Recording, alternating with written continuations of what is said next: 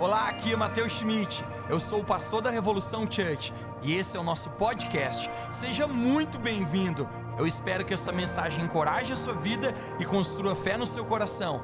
Aproveite a mensagem.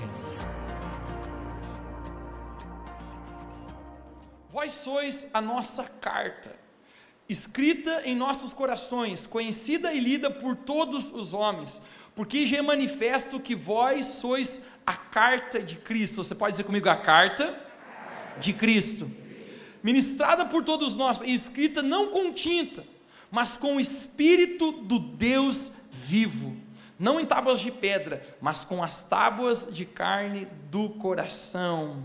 Porque manifesto que vós sois carta de Cristo. Você pode dizer, eu sou carta de Cristo. Tema da minha mensagem hoje é endereçando a minha vida para o lugar certo. Endereçando a minha vida para o lugar certo. Você poderia fechar seus olhos e orar mais uma vez comigo nessa noite? Deus, eu quero te agradecer por cada pessoa que está aqui. Obrigado, Deus, pela oportunidade que nós temos, Deus, de estar na tua presença. A hora que os próximos instantes agora o Senhor possa falar ao nosso coração e nós possamos ser totalmente, Deus, impactados por Ti.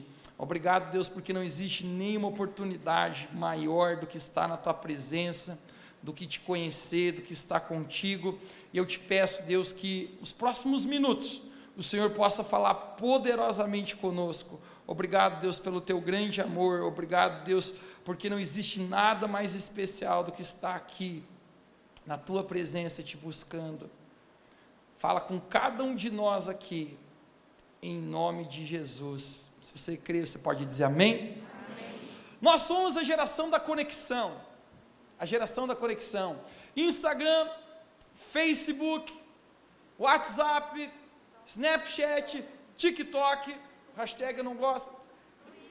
Orkut, não, Orkut já morreu, né? Você já parou a pensar que nem uma geração consegue se conectar tanto do que nós? Se você for parar para pensar dessa maneira, você pode estar no outro lado do mundo falando com alguém. Algum tempo atrás eu dirigia, tocava meu celular e quando eu olhei, meu, meu pai estava fazendo uma ligação no FaceTime, chamada de vídeo para mim. Eu nem sabia que o pai sabia usar isso até então. Mas quando eu olho, eu atendo a ligação e o pai diz: Onde é que você está, filho? Não sei o que. Eu falei: Pai, nem sabia que pegava sinal aqui. Eu estou dirigindo no meio do nada aqui, num desertão. E eu conversava com ele e eu pensando: Rapaz, como é incrível o nível de conexão que a nossa geração hoje conseguiu se conectar. Mas nem sempre foi assim. Talvez né, eu apenas com meus 23 anos de idade, obviamente nunca participei desse tempo. Mas talvez alguns lembram a época que as pessoas costumavam mandar cartas para conversarem umas com as outras. Alguns já levantaram a mão assim, né, eu, eu mesmo. Cartas. Alguns aqui nem sabem o que é isso. Mas a maneira de se conectar com pessoas era através de cartas. Onde mandavam-se cartas era a única maneira de, de falar com outras, ou com outras pessoas. Ontem, a propósito, foi dia dos namorados. Quem está namorando que faz algum barulho? Quem está solteiro aqui, diga todo na misericórdia. Vai que o ano que vem você consegue, Jesus te ajuda. Você consegue fazer um barulho na primeira pergunta. Mateus é meu sonho, Deus falou comigo agora. Mas imagina que você namorasse com alguém que fosse de outra cidade ou até outro país. A minha irmã casou com, com um americano. A propósito, essa semana eu virei tio, gente. A boa notícia é que eu virei tio, a segunda a notícia ruim é que eu fiquei para tio.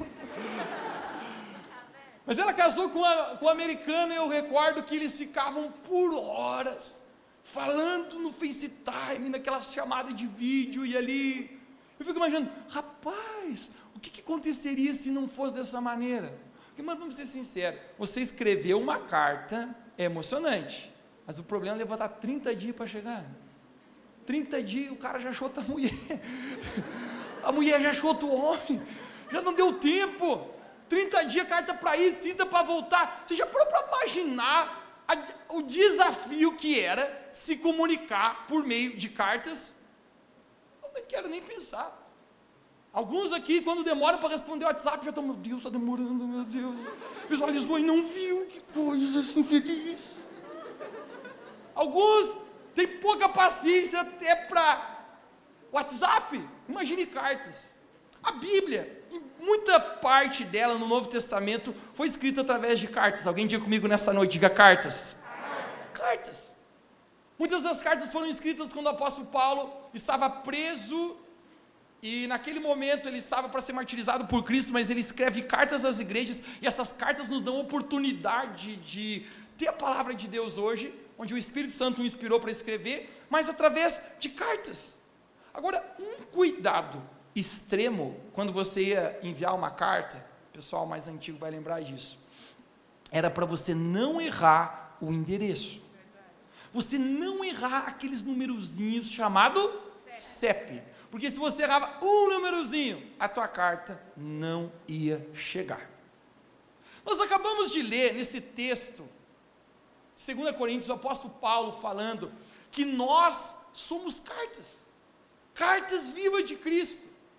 Já parou para pensar sobre isso? Cartas vivas. Uma carta, ela só cumpre o seu propósito se ela chega ao seu destino. Você concorda comigo? Ela pode ser a carta mais linda, ela pode ser a carta com conteúdo muito valioso, mas se ela não chegar ao seu destino, ela não cumpre o seu propósito. Me dê seus ouvidos de presente. Conta-se uma história no passado que um jovem conheceu uma garota, essa história é em homenagem aos dias dos namorados. Mateus, você está romântico hoje? Não. Um jovem conheceu uma garota no, no dia dos namorados, não era só no dia ali. Em um aeroporto, por cinco minutos ele ajuda a carregar a sua mala, coisas que homens fazem muito depois que namoram. O jovem se encantou com a doçura daquela garota, e apenas naquele pequeno trajeto, entre olhares e conversa, ele acaba se apaixonando por ela, o que ele acreditava ser amor à primeira vista. Na porta do embarque, ele apenas implora: por favor, você não poderia escrever seu endereço num pedaço de papel? A menina, um pouco constrangida, aceita e escreve o endereço. Depois de um tempo, ele manda uma carta e os dois começam a se falarem por cartas. Os dois se apaixonam entre escritos e palavras, versos e poesias. Mas um dia, aquele jovem, convencido de que aquela, que aquela garota era o amor da sua vida, ele escreve: a próxima carta que eu enviar para você mudará para sempre o nosso futuro e o nosso destino. Se você responder essa carta, será um sinal de um sim. Caso contrário, apenas não responda jamais essa carta. Então ele vai lá, compra uma aliança e pede ela em casamento e manda naquela carta. A garota, quando recebe aquela carta, ela fica tão empolgada o seu coração acelera e ela tem certeza que aquilo deveria ser o maior sim da vida dela. Então ela pega o seu perfume doce, passa por toda a folha, escreve bem grande sim. Quando ela sai correndo até, até o lugar do correio para enviar aquela carta,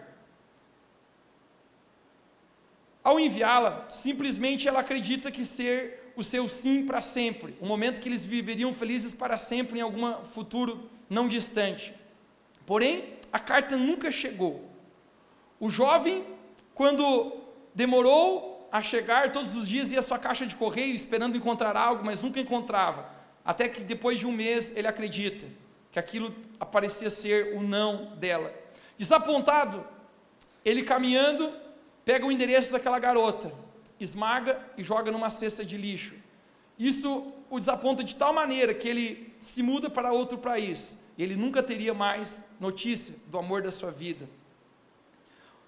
O porquê a carta nunca chegou? A garota apressada em responder cometeu o erro de endereçar a carta para o lugar errado. Hashtag que pena. Você consegue imaginar? Uau, cara!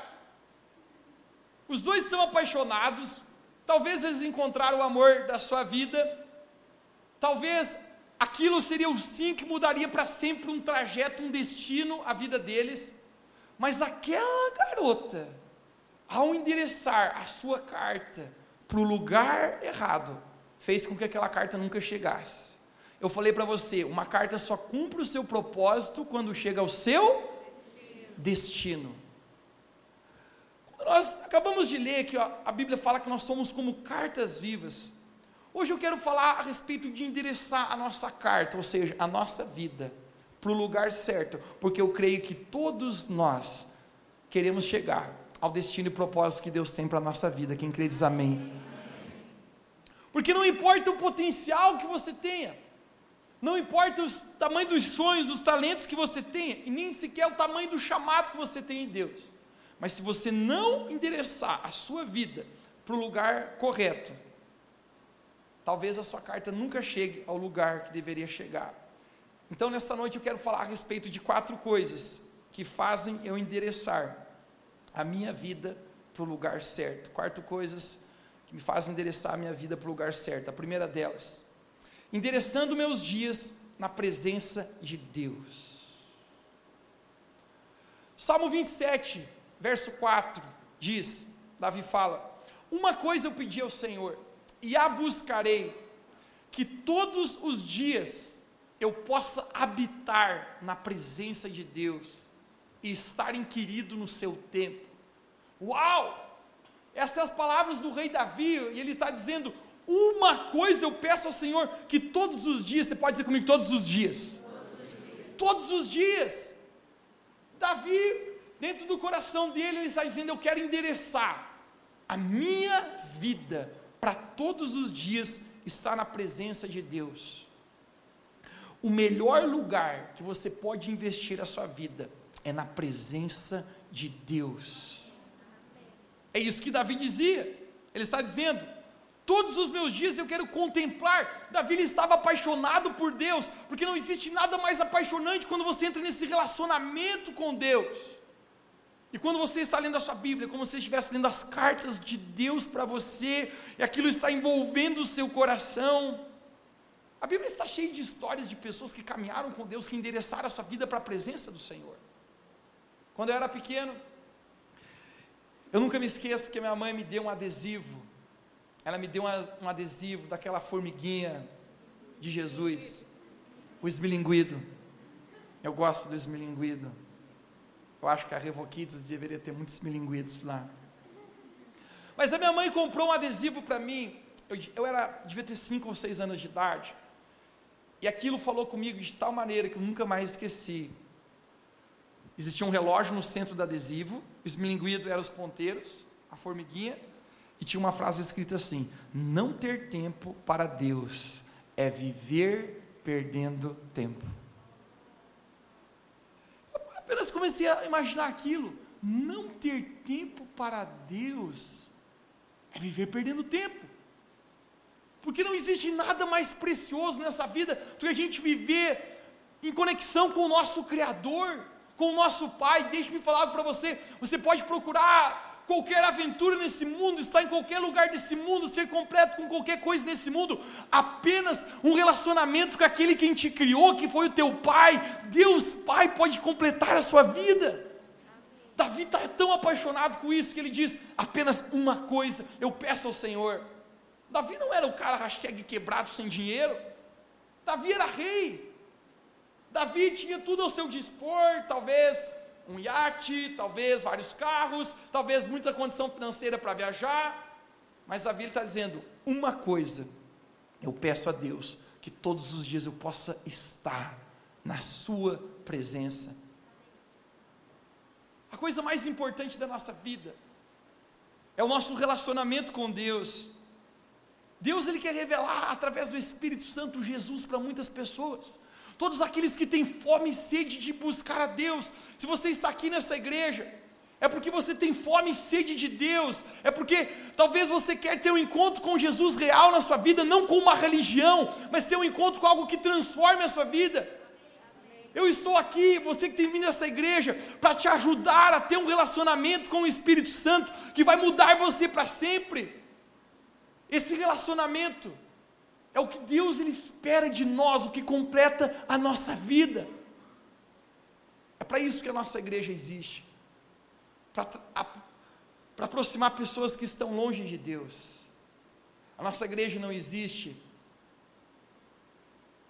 para te ajudar a comprar um carro novo ou uma casa nova. Deus vai te abençoar, apenas trabalhe de bonitinho e seja fiel com Deus, você verá Deus acrescentar na sua vida. Mas não é isso que nós aqui prometemos. Deixa isso para outras igrejas. O que eu prometo para você é que se você buscá-lo, você vai encontrá-lo. O que eu prometo para você é que o Espírito Santo quer se revelar a pessoas que têm o desejo de conhecê-lo de ter uma experiência real com Jesus, o maior bem que você pode ter na sua vida é carregar a presença do Espírito Santo com você. Talvez você diria, Mateus, o que é o maior bem que eu posso ter nesse mundo? Eu diria para você: não são carros, não são casas, não são barcos, não são roupas. O maior bem que você pode ter nesse mundo é carregar a presença do Espírito Santo na sua vida, a presença de Deus viva dentro de você. O livro de Hebreus nos fala que Deus ele é presenteador daqueles que o buscam. Quando nós buscamos a Deus, existe uma recompensa, existe um presente a ser dado. Deus é um bom pai, ele ama presentear seus filhos. Todo aquele que busca Deus, existe uma recompensa existe uma recompensa a ser dada. Deixe eu ilustrar isso nessa noite. Eu gostaria de chamar dois voluntários aqui, dois homens, por favor, vai funcionar melhor com homens. Um homem aqui dessa fila e um homem aqui desse lado aqui, por favor, vem aqui bem rapidinho. Vai ter recompensa. Ó, já levanta aqui, viu? Quando se fala em recompensa, um homem desse lado aqui vai ter recompensa. Oi. Oi, vamos lá.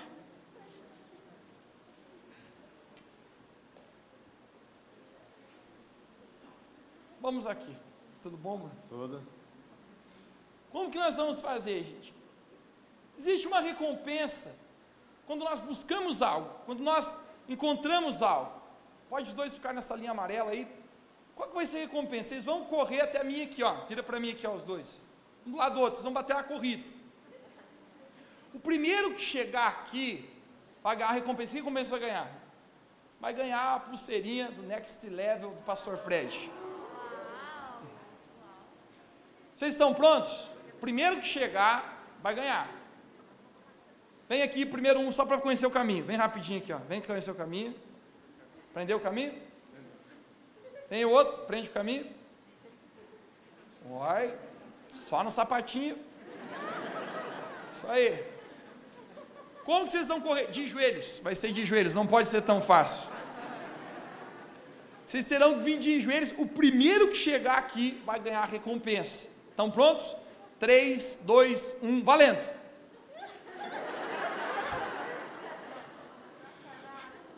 Que aconteceu com aquele cara? Tá manco aquele cara. Você ganhou a recompensa, mas você vai ganhar uma de presente também no final, passa lá buscar. Gente, uma recompensa. Quando você busca, quando você se esforça por algo, existe recompensa. Deixe-me falar para você: a maior recompensa de se buscar Deus é a própria presença do Espírito Santo na sua vida. Não existe nada mais incrível do que vivermos com Deus, do que vivermos para a glória de Deus. A cada dia, Deus Pai está esperando por nós. A cada dia, Deus está esperando a gente para esse relacionamento. Davi está dizendo, ele está apaixonado por aquilo. Ontem, dia dos namorados, Talvez todos os restaurantes da nossa cidade estavam lotados. Quem, quem tentou? Desistiram? Todos.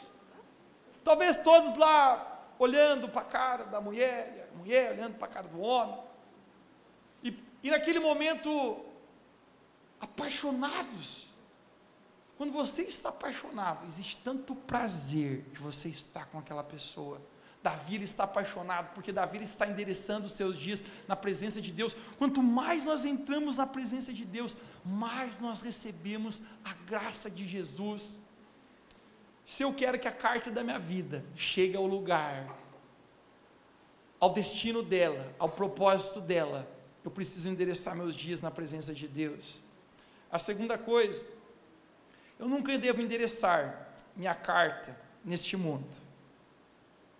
Nunca devo endereçar minha carta neste mundo. Uma das coisas que eu que a gente precisa entender é a respeito do que é o mundo. João capítulo 15, Jesus ele falou: Não ameis o mundo e nem o que há nele. Se alguém ama o mundo, o amor do Pai não está nele. Eu estou precisando citar quase todos os versos de cabeça que o meu minha anotação acabou de sumir ali, do capeta. Não precisa, a palavra está no coração, não está na mente. Jesus ele fala: se alguém ama a Deus, é inimigo do mundo. Agora a gente precisa entender o que é o mundo. Quando Jesus se refere ao mundo, não exatamente ele estava falando de uma esfera global que você conhece, o planeta, o globo terrestre. Quando Jesus ele fala sobre o mundo, Jesus está falando a respeito de uma cultura, de um sistema, de uma maneira pecaminosa de viver. Você está conectado comigo? Jesus está dizendo: não ameis o mundo e nem o que há no mundo, porque o amor do Pai não está no mundo. E esse é o momento que eu descubro que o mundo tem a ver com valores que não tem a ver com aquilo que Deus tem para nós. O apóstolo João nos fala: aquele que quiser ser amigo do mundo se constitui inimigo de Deus. A razão por que ele escreve isso é porque existe uma batalha pelo meu e pelo seu coração. Existe uma batalha pela minha e pela sua vida, onde o mundo muitas vezes tenta oferecer muitas ilusões, prazeres momentâneos que você acha que aquilo suprirá a sua vida, mas acredite, jamais suprirá. Essa é a maneira de o mundo tentar fazer na nossa vida. Eu acredito que o diabo seria um ótimo pescador. Um ótimo pescador. Alguém que já pescou? É isso que você faz. Você pega o seu anzol, você põe uma isca e você joga lá, e lá está o peixe, um belo, um belo dia, nadando. Ele olha aquela isca e ele pensa: Uau, que delícia! Que delícia! E quando ele come aquele, aquela isca, mal ele sabe que existe um anzol ali que vai fisgá-lo, que vai machucá-lo, e se ele for fisgado de jeito, ele vai até morrer. É isso que o mundo, que o diabo tenta fazer com a nossa vida. Ele tenta colocar uma isca no anzol, e ele tenta jogar ali, através das ilusões desse mundo, através das coisas desse mundo, e ele fica tentando nos pescar, nos pescar, nos pescar. Até o momento que eu descubro que Jesus falou: não ameis o mundo. O mundo tem muitas iscas para roubar a gente de Deus, para que o nosso coração vá para não para as coisas do Senhor, porque na verdade, lembra que eu falei para você, existe uma guerra, uma batalha pelo controle do meu e do seu coração. Davi ele diz no Salmo 119: Como pode o jovem manter pura a sua conduta, o seu caminho? Eu acredito quando Davi fala isso, ele menciona a palavra jovem, porque, obviamente, todos nós aqui somos jovens, dependente da sua idade, essa igreja é para todas as idades. Talvez você se sinta mais jovem do que nunca. Mas quando Davi refere-se a jovem, é porque eu acredito que na juventude as maiores oportunidades para fazer hashtag cagado, desculpa a palavra, é quando você é jovem. Você já não tem muita maturidade e aparece uma coisa aqui, aparece outra oportunidade aqui, outro convite aqui. E Davi está dizendo: poderá o jovem manter puro o seu caminho, a sua vida? E ele mesmo responde: ele diz, vivendo de acordo com a tua palavra, Deus. Porque quando eu vivo a minha vida de acordo com a palavra de Deus, a minha conduta, o meu caminho é puro. Davi ele continua dizendo no verso 10, Salmo 119: Eu te busco de todo o coração, não permitas que eu desvie dos teus mandamentos. O meu objetivo, o meu desafio não é me manter tentando não fazer o que é errado. O meu desafio é buscar apenas a Deus, e como Davi falou, Deus vai me guardar de ferir os mandamentos de Deus. Ele diz: Guardei no meu coração a tua palavra, para não pecar contra ti. Algumas coisas na minha vida antigamente não eram tão claras. Algumas coisas não eram tão claras. Tinha coisas que eu olhava antigamente, eu pensava: qual é a diferença do camarada que serve a Deus e o que não serve? Qual é a diferença daquele cara que está fazendo o que é certo e aquilo que está fazendo o que é errado? Eu vi muitas pessoas eu cresci num ciclo de vários amigos, muitos da igreja, muitos não da igreja. E uma das perguntas que eu sempre ficava imaginando qual é a diferença de quem está caminhando com Deus e quem não está. Hoje se passaram muitos anos, e o simples fato que eu posso falar para você, existe muita diferença de quem decidiu se manter nos caminhos do Senhor. Existe muita diferença entre a vida, cara, daquele camarada que diz: Jesus, eu vou te seguir e eu vou te honrar com as minhas escolhas. Eu vou fazer o que é certo, mesmo quando algo está tentando me puxar e o mundo está tentando me puxar para aquilo que, que muitas vezes eu nem, nem queria. Essa é a lição que o filho pródigo dá para nós em Lucas capítulo 15. Você lembra? Qual é a lição do filho pródigo? A lição do filho pródigo é simplesmente uma: um filho que está na casa do pai, é um símbolo do relacionamento que aquele camarada tinha com Deus, e ele decide sair da casa do pai para o mundo. Quando eu falo do mundo, nós estamos falando de uma cultura, de uma maneira pecaminosa de viver. Ele decide sair daquele lugar, você lembra ao lugar onde ele se encontra, ele chega o um momento que ele está desejando comer comida dos porcos e não estão dando para ele. Porque o simples fato é que a gente viver uma vida longe de Deus, a gente sempre vai chegar a um lugar de miséria espiritual. Aquele jovenzinho que tinha tudo na casa de, do pai, ele se encontra agora. Essa é a lição. Quando eu coloco a minha vida no mundo, o mundo não tem nada para me oferecer acima de decepções e um coração quebrado. A maior enfermidade, a maior pandemia desse mundo se chama o pecado. Você veja, coronavírus, a taxa de letalidade, ou seja, pessoas que contraem o coronavírus e morrem, a taxa é de 0,5 a 1%. Todo mundo. Pessoas que contraíram coronavírus e morreram, a taxa de letalidade é 0,5 a 1%.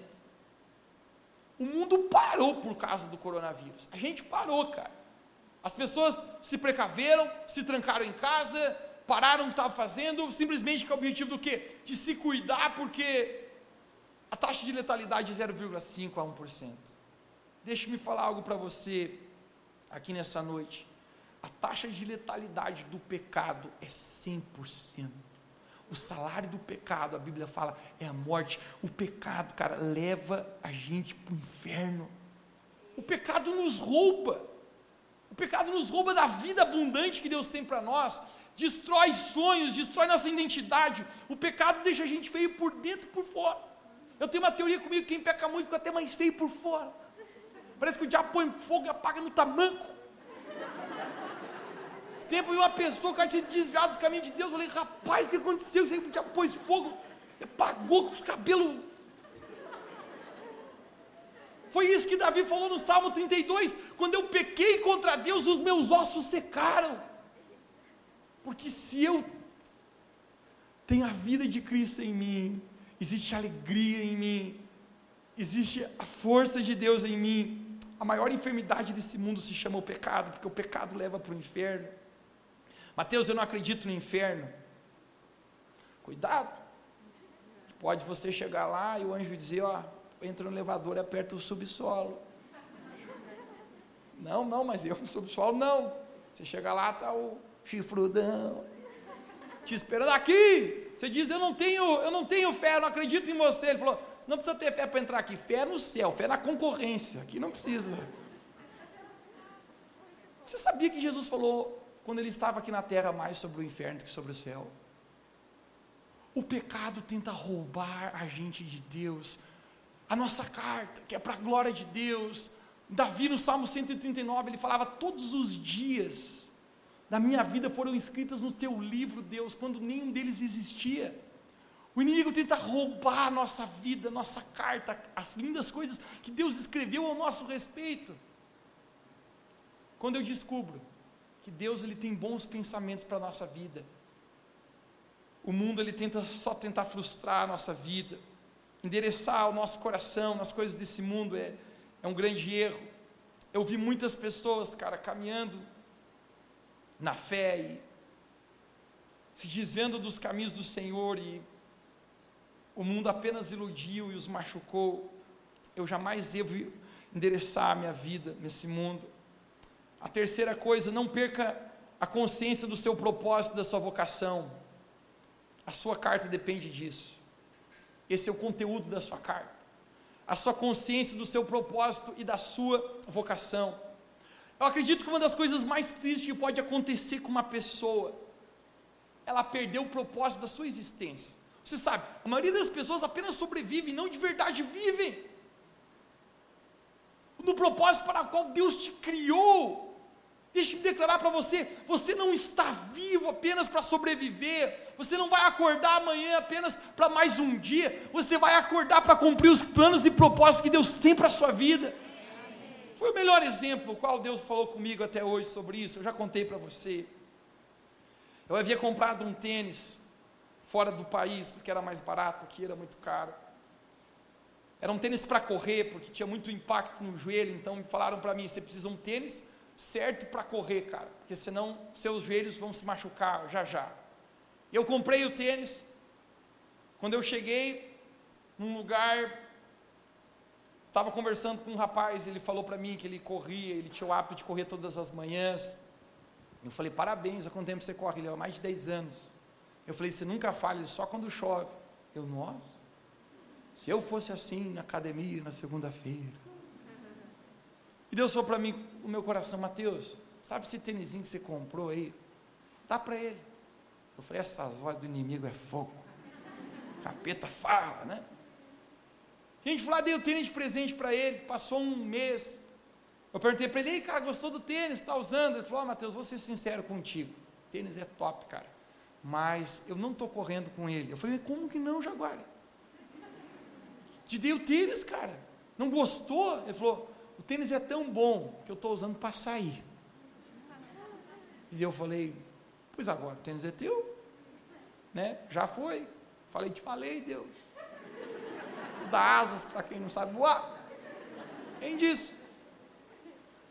E daquele dia Deus falou comigo uma coisa que eu nunca mais me esqueci. Mateus, tem pessoa usando a vida dela para outro propósito que não deveria. Aquele tênis, cara, o propósito era correr. Ele pode ser usado para outra coisa? Pode? Mas não tem, não tem valor, cara. Não cumpre o propósito. Aquilo para o qual aquele tênis foi criado era para correr. Ele não está correndo. Deixe-me falar, a pior coisa que pode acontecer com uma pessoa, querida, ela tem um propósito em Deus, um desígnio. E deixe-me declarar para você que nessa noite não existe ninguém nesse auditório que Deus não tem grandes sonhos e propósitos para você. Não existe ninguém nesse auditório que Deus não planejou a sua vida a cada detalhe. Mas quando eu perco a vocação do meu chamado, porque eu estou vivo, isso é o conteúdo da minha carta, porque eu existo. Esse é o momento que muitos começam a fazer coisas por obrigação. Ah, eu vou à igreja porque eu preciso apenas ir, eu vou servir num ministério e eu preciso, estou na escala, então eu preciso cumprir. Deixa eu falar algo para você: nunca troque a sua paixão pela obrigação. A cada dia que você acorda, é uma oportunidade para a sua carta, para o que você está nesse mundo, manifestar a glória de Deus seja naquilo que Deus te chamou para fazer. Talvez Deus te chamou como um médico, talvez como um advogado, talvez como um pedreiro, talvez como um vendedor de cachorro quente, talvez como um pastor. Mas seja o que você fizer, a sua vida é uma carta viva, não escrita por tinta de, de homens, mas escrita pelo Espírito Santo para manifestar a glória de Deus nesse mundo a consciência do chamado e da vocação. O porquê eu estou vivo? Porque eu existo? Isso é a coisa mais poderosa sobre nós. Se eu quero que a minha carta cumpra o propósito, eu preciso endereçar ela de tal maneira que eu não perca, não perca o lugar onde ela precisa chegar. O propósito de Deus na nossa vida, ele começa a se tornar ameaçado quando a gente deixa aquilo que deveria fazer em Deus, o nosso coração está em Deus, a gente às vezes passa a se envolver, cara, com mais coisas dessa vida do que com as coisas de Deus. Cara, a gente começa a ganhar um pouquinho de dinheiro a mais. Você já viu que o dinheiro tenta entrar mais no nosso coração, cara? É sempre assim, cara. Eu ganhei um pouquinho mais esse mês, e o mês que vem parece que eu quero entrar mais naquilo, cara. Eu começo a crescer um pouquinho mais E a minha tendência é se, é tornar mais ocupado e esquecer mais as pessoas que são mais importantes. A propósito, pessoas são mais importantes que coisas. Nessa vida, por que, que muitas vezes nós valorizamos mais coisas do que pessoas? A igreja começa a crescer um pouquinho mais, e aquele valor que dava para uma pessoa, quando a igreja era tão pequenininha, parece já não ter tanto valor, porque já é tanta gente. Não, cara. A gente não pode perder o propósito e a vocação. O nosso propósito é amar pessoas, é amar a Deus, é endereçar nossos dias, não perder o nosso propósito, a nossa vocação. Essa semana me ligou um corretor de imóveis ele falou, Mateus, eu posso conversar com o Senhor? Eu falei, olha rapaz, eu sou um piano novo, mas se tu quiser me chamar de Senhor. Ele foi até o meu escritório. Quando ele chegou lá, ele falou assim: eu, eu ouço muito falar a respeito da sua igreja. Eu quero vender um terreno para a sua igreja. Eu falei, ouvir doar? Ele não vender, então vamos lá. Ele falou, Mateus, eu tenho o terreno perfeito para vocês construírem uma igreja. Ele falou um lugar lá, que era um antigo kart, alguma coisa assim da cidade. 13 mil metros quadrados. Ele começou a me mostrar as fotos, as coisas. Eu falei, uau, é perfeito mesmo. Ele falou, vamos negociar? Eu, pois agora. Eu falei, quanto você quer no terreno? Ele falou para mim assim, 4 milhões e meio. E eu, coitado. Por fora eu estou sério, mas por dentro eu estou me matando de riso. 4 milhões e meio, cara. Meu Deus, eu estou vendendo almoço para comprar janta. Gente, essa igreja é só pelo poder do Espírito Santo, mano. E ele falou: Você acha que tem condição de comprar? Eu falei: Ó, oh, rapaz, você crê em milagre? Você crê que Deus aparece do céu com dinheiro, malas de dinheiro? Eu falei: Assim tem. Ele falou: Quanto você pode dar? Eu falei: Não posso dar. Quanto, quanto tempo você precisa para pagar? Eu falei: Anos. Ele falou, muitos? Não pode ser meses? Eu falei, anos e muitos. Ele deu sair dali. Eu falei, cara, desculpe falar para você. Talvez a nossa igreja é muito grande, a nossa igreja é muito recente. Falei para ele, nós vamos, nós vamos chegar a um lugar. Quem crê aqui, gente? Nós vamos ter tantos recursos, cara. nunca tive medo de pisar, cara, em lugares, principalmente desafios financeiros, porque eu sempre falei que o recurso financeiro segue a visão. Sempre que nós demos todos os passos nessa igreja, nunca tinha dinheiro para nada, a gente sempre pisou e Deus supriu. Eu fiquei pensando assim, Deus, pois é, a gente é hashtag uns coitados. 4 milhões e meio, eu falei, meu Jesus amado, só o terreno, imagine construir. Eu falei, Jesus. E até por um ponto, gente, eu fiquei começando a me sentir um pouquinho. Falei, ah, oh, rapaz do céu, quer saber? Nós estamos, coitado mesmo. Daqui a pouco Deus falou para mim assim, Mateus, não se preocupe. Eu não chamei você para construir prédios, eu chamei para você para construir pessoas. Querido, eu sei qual é o propósito, eu sei qual é a vocação, eu sei por que, que a gente existe como igreja, a propósito, está nesse telão, existimos para alcançar nosso mundo com o amor de Jesus. Nós não podemos perder de vista o propósito, para o que você vai acordar amanhã, cara. Deixe-me falar para você: Deus me chamou para ser um pastor. Essa é a maior honra da minha vida. Talvez alguns aqui Deus chamará para você ser um pastor, uma pastora, talvez outros não. Talvez Deus vai fazer você no lugar onde você está, você manifestar o reino de Deus. Mas apenas seja aquilo que Deus te chamou para manifestar seja uma carta viva que manifesta, através das linhas aqui do, da escrita da sua carta, o amor de Deus. Se você foi chamado para vender o cachorro quente, faça o melhor cachorro quente da cidade e venda com tanto amor. Escreva um bilhetinho de Deus para as pessoas. Proclame Jesus, seja onde você estiver, mas não perca a vocação do seu propósito, porque você está vivo. A gente não pode perder isso, senão a nossa carta pode ter um conteúdo tão poderoso, mas, mas pode ser que ela não, não cumpra o seu propósito. Quando eu havia terminado minha universidade, eu sempre conto, é um milagre, mas eu me formei. Ninguém acredita, mas eu sou engenheiro. Engenheiro de Jesus, eu acho. Eu estava um daqueles dias assim, cara. Sabe aquele dia que você está esquisito? Alguém já teve um dia que está esquisito? Não, não por, por fora, por fora você já é esquisito. Por dentro. Você sabe o que eu estou falando? Você está esquisito, cara. Você parece, nossa, cara, nada está certo, nada está bom. Você sabe por que, que eu estou vivo? Você quer. Está assim, cara. Todo mundo tem seus dias. Jesus falou a respeito do dia mal, hashtag. Eu recordo, gente, que eu estava tão esquisito que eu comecei a botar em dúvida, cara, a consciência do meu propósito, da minha vocação em Deus. Eu sabia para aquilo que Deus tinha me chamado. Aí eu recebi um, um convite para ir lá para o Rio Grande do Sul, fazer um, um curso na área da engenharia. Eu fiquei uma semana lá. Aí de repente abriu uma, uma, uma porta de trabalho lá. E eu estava lá e isso é comigo. Com você, Deus vai fazer da maneira qual está no coração dele.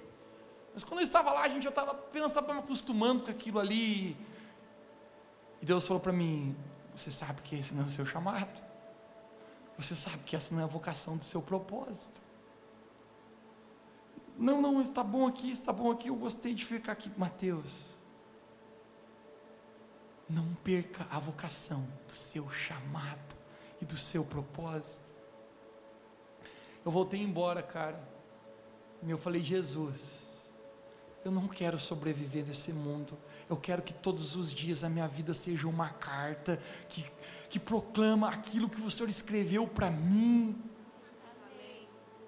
Deixe-me pregar para muitos hoje aqui. Tem pessoas aqui, querido, que você não imagina o tamanho do destino que Deus tem para você. O que eu prometo para você é que ninguém que está aqui, Deus escreveu coisas ruins a seu respeito. Foi isso que Davi falou, Salmo 139. Todos os meus dias foram escritos. E esse é o momento que eu descubro que se existem coisas, se existe uma carta apontando para um destino, para um alvo, a minha vida é essa carta. Eu quero viver aquilo que Jesus escreveu a respeito da minha vida.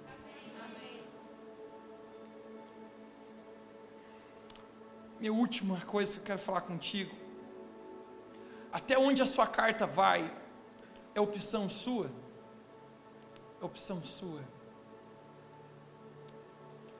Porque se Deus escreveu tantas coisas maravilhosas ao seu respeito, eu descubro que a nossa vida é como um arco e flecha nas mãos de Deus. Se você já já, já viu um arco e flecha, aquela flecha ela é colocada no arco. E quanto mais você a estica, maior poder aquela flecha tem de mais longe. A nossa vida é assim. Quanto mais você deixa Deus te esticar, Quanto mais você deixa Deus trabalhar em você, quanto mais você deixa Deus moldar a sua vida, quanto mais você deixa Deus te programar para o alvo, mais longe a sua vida, a sua carta irá.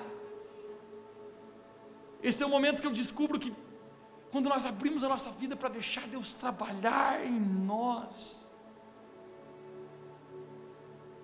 o seu passado você não tem mais poder sobre ele. Deixe-me falar, o que passou, passou. O seu passado já se foi, o seu futuro, você não pode fazer nada em relação ao seu futuro.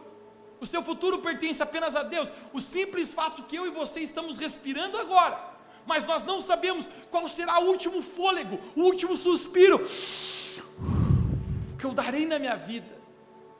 Isso está apenas nas mãos de Deus. O futuro pertence apenas a, a Deus. Mas existe uma coisa que está na minha e na sua mão agora mesmo, que é o nosso presente, é as nossas escolhas, é o que a gente fará com a nossa vida hoje. Hoje, o que a carta da minha vida vai representar. Isso apenas me faz lembrar a respeito de até onde a minha carta vai, tem a ver com a minha decisão. Quando Jesus está caminhando sobre as águas, e eu amo o fato que que Deus não nos chamou para viver uma vida comum, igreja. Deus nos chamou para viver uma vida extraordinária. Quem crê diz amém aqui onde você está. Vida comum, cara, hashtag não é com a gente. A gente foi chamado para viver coisas grandes, coisas maiores que a gente mesmo. Eu amo a declaração de visão da nossa igreja. Sua vida pode significar algo tão grande que nem você jamais imaginou. Jesus está caminhando sobre as águas, Os discípulos estão no barco, existe uma grande tempestade ali naquele lugar. E Jesus ele fala para os seus discípulos: quem quer caminhar sobre as águas, sai do barco e vem. E vem. Mateus, você sabe que pessoas não conseguem firmar pés sobre as águas. Jesus, você sabe que num barco já é difícil viver na tempestade, a gente está a ponto de morrer. Quem querer sair do barco é muito possível que vai morrer de vez. Dos doze discípulos de Jesus, apenas um decide sair do barco. Apenas um decide dizer: a minha carta vai mais longe, a minha vida vai mais longe, a minha vida não vai ficar no comum, a minha vida não vai ficar no corriqueiro. Eu vou viver o extraordinário de Deus para a minha vida. Eu vou viver o sobrenatural. Pedro sai das águas, sai do barco e anda sobre as águas. Pedro caminhando naquele lugar. Os outros discípulos ficam no barco. Um grande problema porque às vezes a gente quer viver o extraordinário, a gente não quer sair da mesmice do barco, cara. A gente não quer sair do conforto do barco. Jesus está dizendo: saia do barco. Aquilo que impede a gente de crescer, muitas vezes, aquilo que a gente está segurando, impede, a gente resiste entregar para Deus. Pedro, saia do barco. Ah, não, Jesus, eu não vou soltar esse barco vou, não vou, porque se eu soltar esse barco, o que, que vai acontecer? Novamente, muitas vezes aquilo que nos impede de crescer é aquilo que a gente resiste em abrir mão para Deus. No momento que Pedro decide sair do barco, ele começa a caminhar sobre as águas, porque até onde a carta da sua vida vai, tem a ver com a sua decisão de dizer: Deus, no meu presente, eu vou responder a Ti. Eu quero encerrar falando isso, nós vamos orar. Querido, sabe que eu acredito que nós não precisamos mais de informação, nós precisamos é de revelação. Nós não precisamos mais um mandamento, a gente precisa, na verdade, de quebrantamento. Quando a gente entende aquilo que Deus quer fazer na nossa vida e nós dizemos: Deus, se a minha vida é para ser essa carta viva, quero declarar sobre nós, Igreja Revo Church, nós somos uma carta viva na nossa cidade de Lages. Nós somos uma carta viva onde as pessoas que estão com depressão, elas leem numa carta que alguém antes estava em depressão e entrou nesse lugar e encontrou Jesus e a vida dela foi transformada. A nossa carta é que pessoas que estavam com o casamento destruído e você encontrou Jesus na sua vida, deixou Jesus te mudar, te transformar, te quebrantar, e o seu casamento restaurou, agora a sua vida é uma carta de restauração para outros. A nossa vida é uma carta de pessoas, de jovens, cara, deixa me falar com você que é jovem, jovens, cara, que viviam na ilusão desse mundo, mano, tentando se completar a água que esse mundo dá, o qual Jesus fala para a mulher samaritana em João capítulo 4: se você beber dessa água, cara, você vai ter sede de novo. Se você beber da água que o mundo dá para você, hoje você pode até matar a sua sede hoje à noite, mas amanhã de manhã isso vai se tornar mais seco ainda, você vai ter mais sede ainda. Mas Jesus ele fala: se tu beber da água que eu te der, nunca mais você tornará a ter sede. Essa cidade vai ver cartas vivas de pessoas que dizeram: minha sede foi matada com Jesus Cristo. Nós somos uma carta viva. Eu apenas quero profetizar sobre nós aqui nessa noite, igreja. Essa carta está sendo escrita por, escrita por Deus. O quanto longe nós vamos é uma decisão nossa. Eu já estou falando no plural e não apenas no singular sobre você. Porque eu creio que juntos nós somos uma igreja para impactar a nossa cidade.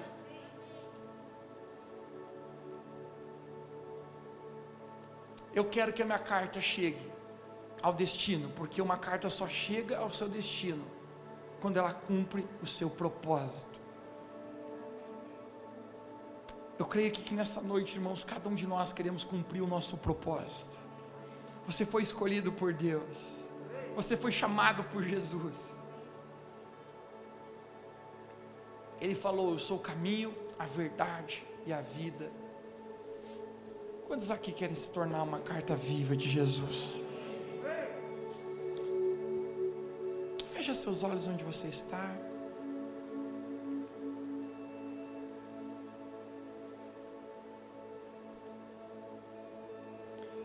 Aí onde você está, se você puder apenas abrir suas mãos como um sinal de coração aberto. A gente abre as mãos como um sinal de coração aberto.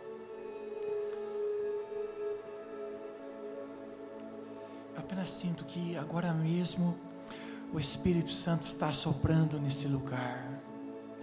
A presença de Deus é real nesse lugar. E agora mesmo o Espírito Santo está falando em muitos corações hoje aqui. Existe alguns aqui que Deus está chamando você para um relacionamento de intimidade com Ele, você endereçar os seus dias na presença de Jesus. Deus está chamando você para perto. Existe uns aqui que Deus está dizendo hoje, filho, filha, não, não coloque teu coração na ilusão desse mundo, porque o mundo vai passar e vai te machucar. É como aquele anzol que vai fisgar o peixe. Tem pessoas aqui que você está fugindo do chamado de Deus. Tu sabe, cara, de coisas grandes que Deus quer fazer através da sua vida. Por favor, não perca o teu chamado. Não perca a sua vida. O dia que você olhar nos olhos de Jesus, apenas uma coisa vai contar: o quanto você o amou e quanto você foi obediente ao seu chamado. Existe alguns aqui nessa noite que eu sinto no seu coração, pelo poder do Espírito Santo, brotando um fogo hoje, botando, brotando um fogo de paixão. Você diz: Eu quero que a minha carta vá longe, eu quero que a minha vida tenha um significado, que ela cumpra o propósito para o qual Deus me chamou.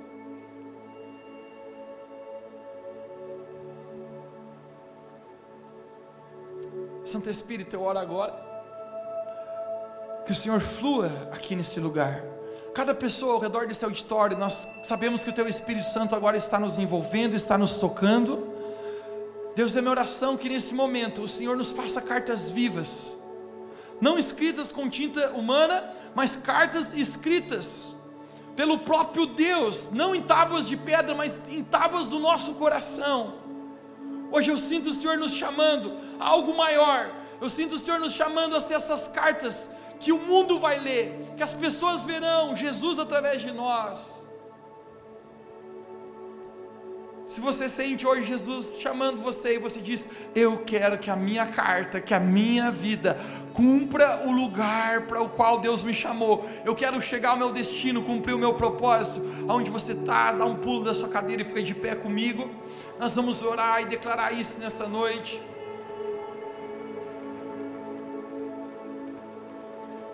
Levante uma das suas mãos bem alto para Jesus. Deus, nós queremos te agradecer, Pai, pela tua presença.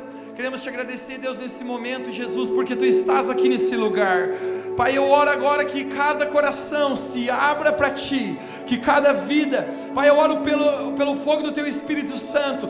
Revele, Espírito Santo, Jesus aqui nessa noite. Revele, Espírito Santo, Jesus em cada coração. Nós oramos, Pai, agora, em teu nome em teu nome que o Senhor está liberando agora, o teu amor, o teu fogo em cada coração. Aqueles que querem te buscar, aqueles que têm o desejo de te encontrar. Tua palavra fala: buscar-me-eis e me achareis. Revele Jesus aqui nessa noite. Espírito Santo, coloque fogo de amor hoje nos corações.